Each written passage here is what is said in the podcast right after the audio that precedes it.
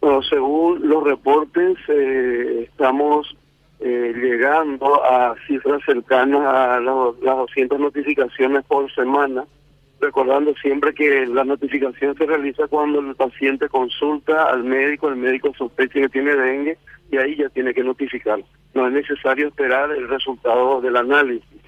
Y en ese sentido, eh, recordemos que Paraguay es un país endémico para dengue, o sea, el virus del dengue está permanentemente entre nosotros desde el año 2009, estamos hablando de 11 años, y este por eso que siempre eh, debemos entender eh, la dinámica de esta enfermedad producida por un virus que se transmite por el mosquito Aedes aegypti. Sabemos muy bien todo eso y es cuestión de ir recordando permanentemente eh, de lo que debemos hacer, eh, por lo menos durante unos minutos al día, en nuestra casa y en los lugares donde donde estamos, durante nuestro trabajo, etcétera, eh, en la eliminación de todo recipiente que pueda acumular agua y si no podemos eliminar, entonces controlarlo para evitar que junte agua justamente y, se críen los mosquitos.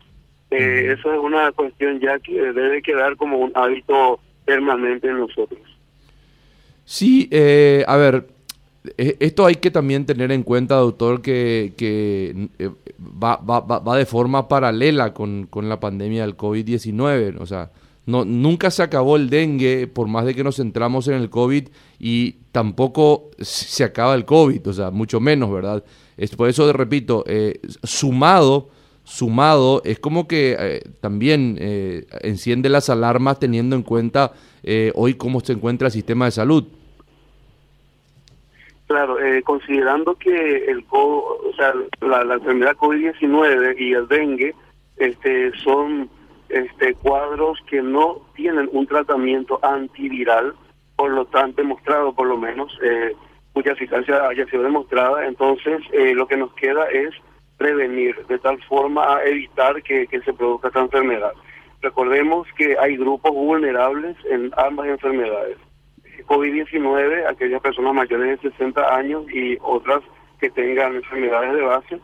Y en el dengue, aquellas personas que ya tuvieron anteriormente la enfermedad, obviamente por, por un fenotipo diferente, y si vuelven a tener, entonces el, riesgo de presentar un cuadro grave eh, se incrementa. Eh, entonces, bueno, ante, como dije, ante situaciones como esta, donde no hay un tratamiento antiviral demostrado, lo es prevenir eh, el cuadro. Doctor, eh, respecto precisamente a la prevención, ¿cómo están viendo ustedes a la ciudadanía? Eh, convivimos prácticamente con el dengue todos los años.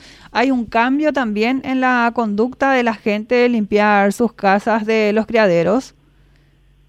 Bien, eh, actualmente estamos con una estrategia comunicacional nacional donde el eslogan es lo que mata no es el ñatiú, sino es el ñembotaú eh, haciendo alusión a que sabemos perfectamente eh, cómo prevenir y eh, por algún motivo en muchas ocasiones no lo hacemos.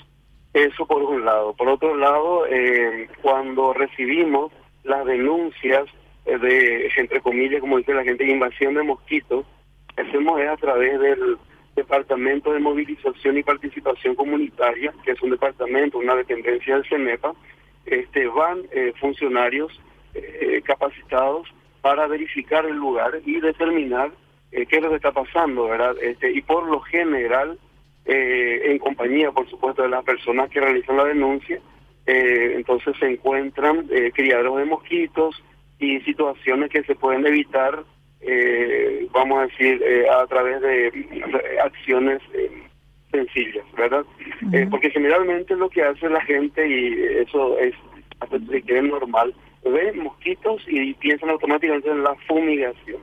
Pero la, el uso de insecticidas eh, para, para, para ese tipo de, este, de, situaciones eh, tiene una acción momentánea, temporal, eh, y no elimina a las formas acuáticas, a las larvas y a las pupas que en una semana ya producen nuevamente mosquitos adultos.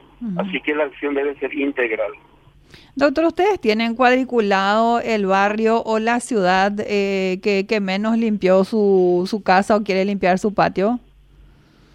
Bueno, eh, realmente en la página web del CENEPA que se habilitó hace poco, eh, podemos encontrar unos mapas de riesgo, le, denominamos, donde están justamente conteados los barrios de acuerdo al, a la cantidad de criaderos, para hablar en, términos sencillos, en base a un índice que se llama índice de Bretok, que, que, y justamente se aclara al entrar ahí a ese apartado de la página web eh, que es el índice de Breton y es eh, la proporción más o menos este que se, se tiene en cuenta la cantidad de criaderos por cada 100 viviendas inspeccionadas. Entonces eh, ahí uno puede fijarse cómo está su barrio de tal forma a ver la manera este, de encarar esto, ¿verdad? de realizar acciones con comisiones vecinales eh, y por supuesto las autoridades locales también, ¿verdad? Todos en conjunto. Y cualquier asesoramiento del CENEPA está para, para brindar.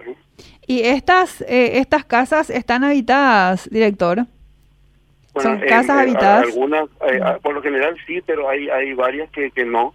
Y es allí donde es muy importante entender que las denuncias sobre casas deshabitadas y que puedan tener eh, vamos a decir, criadero de mosquitos, eh, se realiza eh, a través de la municipalidad correspondiente. Justamente también estamos realizando conversaciones con diferentes intendentes municipales de tal forma a establecer algunas estrategias. Entre ellas, por ejemplo, estamos llevando propuestas de ordenanzas municipales eh, justamente con el apoyo fuerte de la Organización Panamericana de la Salud, quien eh, contrató un consultor para el efecto. Ahora mismo, eh, por darte un ejemplo, me estoy dirigiendo a este Villa Florida, posteriormente iremos a Encarnación y a, Carmen del Paraná eh, para, para, para ese efecto. Ahora, doctor, las personas que tuvieron COVID y después adquieran el dengue, ¿el riesgo es superior para ellos? No, realmente en, principio no. eh, mucha experiencia en ese sentido no hay, ¿verdad? Pero este, por la dinámica de los virus no existiría mayor riesgo. eh, como había dicho, existe eh, poblaciones vulnerables, tanto para COVID-19 como para dengue. Entonces, eh, el riesgo estaría en esa situación, ¿verdad? Si la infección de una u otra enfermedad se produce en en una persona que está en uno de esos grupos de riesgo.